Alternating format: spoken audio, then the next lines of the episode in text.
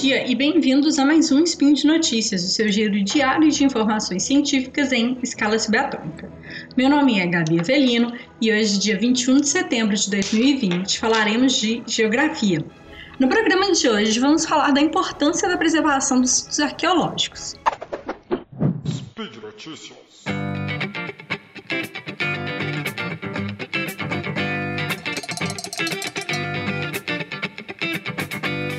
Bom, os sítios arqueológicos são de vários tipos e têm extrema importância cultural e histórica, né? Porque são lugares que preservam as informações a respeito dos modos de vida das civilizações que foram anteriores à nossa.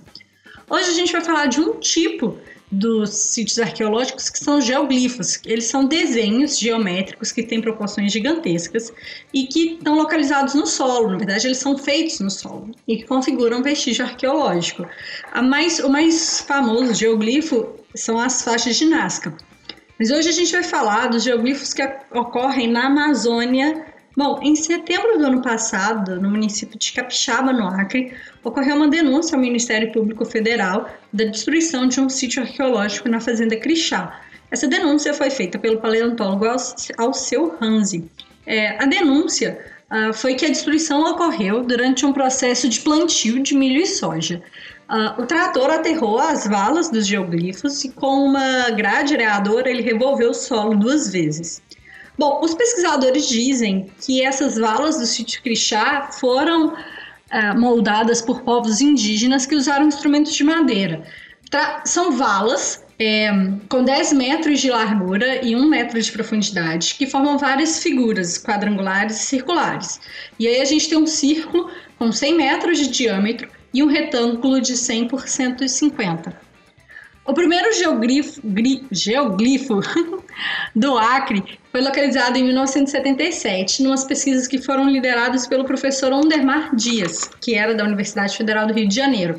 Nessa época, o Alceu Hanzi era aluno de geografia e a carreira acadêmica dele seguiu para que ele se tornasse um paleontólogo e as pesquisas dele sobre paleoambientes acabaram chegando, retornando aos geoglifos. E aí ele percebeu uh, a relevância dos geoglifos e, e to tornou como uma missão da visibilidade a esse tipo de sítio arqueológico. Então, em 86, ele liderou buscas, no, final dos anos 90, ele encontrou outro geoglifo e também, é, com apoio estatal, conseguiu fazer fotos aéreas, que aí essas fotos já começaram a circular na imprensa e tudo mais. Bom, na região da floresta amazônica, são pelo menos 818 estruturas gigantescas, como essas da Fazenda Crixá, que já foram mapeadas, 523 foram catalogadas pelo IFAM nos estados do Acre, Rondônia, Amazonas, Mato Grosso e também tem ocorrência na Amazônia Boliviana. É, Acredita-se que essa estrutura ela é constru foi construída né, como espaço de sociabilidade, no início da era cristã até o século XVI ou XVII. E aí esses espaços de sociabilidade possivelmente eram locais de encontro e rituais. E o, um elemento crucial disso é que eles foram erguidos quando a região ainda era uma savana.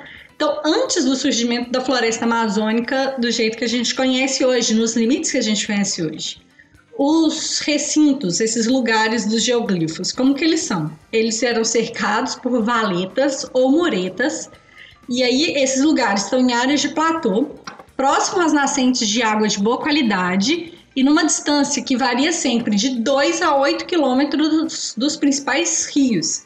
Os tamanhos variam entre 50 e 300 metros de diâmetro e as, essas construções mostram que os povos indígenas dominavam é, com precisão geométrica e com consistência de medidas, né, porque elas sempre têm essa, essas medidas, essa variação, que eles eram capazes também de organizar e instruir muitos braços. Então era um trabalho coletivo, mas com muita gente, para escavar e transportar essas toneladas de solo que era, que era movida durante a o processo ali do molde do solo, né? Uma coisa que é muito relevante a respeito desses geoglifos amazônicos, que, que trata não somente da arqueologia, mas que vai falar é, do meio ambiente, do ecossistema de modo geral, é que eles estavam na savana, foram construídos em um ambiente savânico. E aí depois a floresta se expandiu e tomou aquele lugar. Então diz respeito também da variação dos limites da, da floresta ao longo do tempo, né? E aí uh, uma palavra, as palavras do, do professor Alceu Hanzi, que diz o seguinte, que é, é, é necessário um trabalho educacional patrimonial muito grande, porque ele, ele diz que ele acredita que a destruição dos geoglifos na Fazenda Crixá não foi intencional. Então, quando você não conhece, quando você não entende a relevância daquilo, você também não entende por que preservar. Então, de fato, não é uma coisa intencional de vou destruir aquele, aquele patrimônio.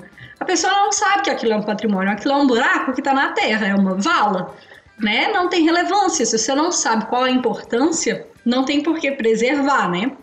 E aí, por conta disso, porque para evitar que tenha mais destruição de outros monumentos, né? E esses monumentos têm relevância, como a gente já falou, porque eles podem nos dizer como que viveram os povos indígenas antes da chegada dos colonizadores, né? Da invasão desses colonizadores e também vão nos dizer é, sobre como era o clima, né, um paleoclima, a gente vai, pode ter informações a respeito da vegetação. Então, foi criado um grupo que é uma parceria do, do Museu Universitário da Universidade Federal do Acre, em conjunto com o IFAM, né? O IFAM é o Instituto do Patrimônio Histórico Artístico Nacional. E também da Universidade de São Paulo, a USP, Uh, esse grupo criou uma série de diretrizes, na verdade foram são sete eixos de ação que tem como intuito a defesa dos geoglifos. A primeira coisa é a construção de um site com os mapas dos geoglifos e sítios arqueológicos amazônicos, como um observatório permanente. E aí retorna aquele ponto que a gente fala, né, que, que, eu, que eu acabei de falar, sobre a importância da divulgação da informação e do conhecimento geral. Associado a isso, ações de educação patrimonial e proteção jurídica, né? As, os sítios arqueológicos, é, a proteção jurídica deles é um tema que é muito complexo a respeito, né? Quando a gente vai falar, por exemplo, de licenciamento ambiental ou de algumas outras ações.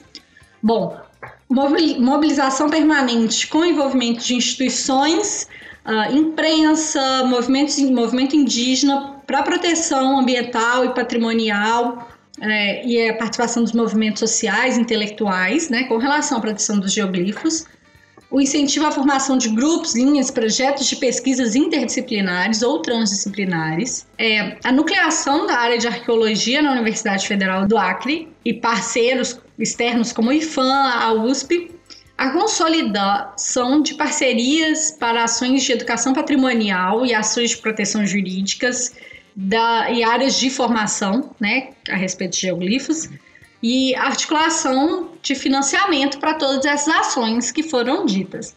Bom, gente, por hoje é só. A gente falou da, dos geoglifos, né, da, da área amazônica. Eu lembro para vocês que os links comentados eles estão no post. Deixa lá também o seu comentário, elogio, crítica, declaração de amor Lembro ainda que esse podcast só é possível de acontecer por conta do seu apoio no patronato do SciCast, no Patreon, Padrim e PicPay.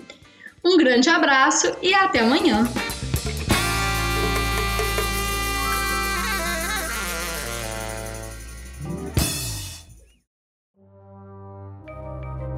Este programa foi produzido por Mentes Deviantes.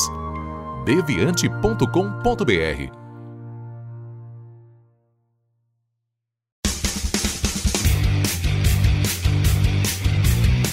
Cortes, edição de podcast.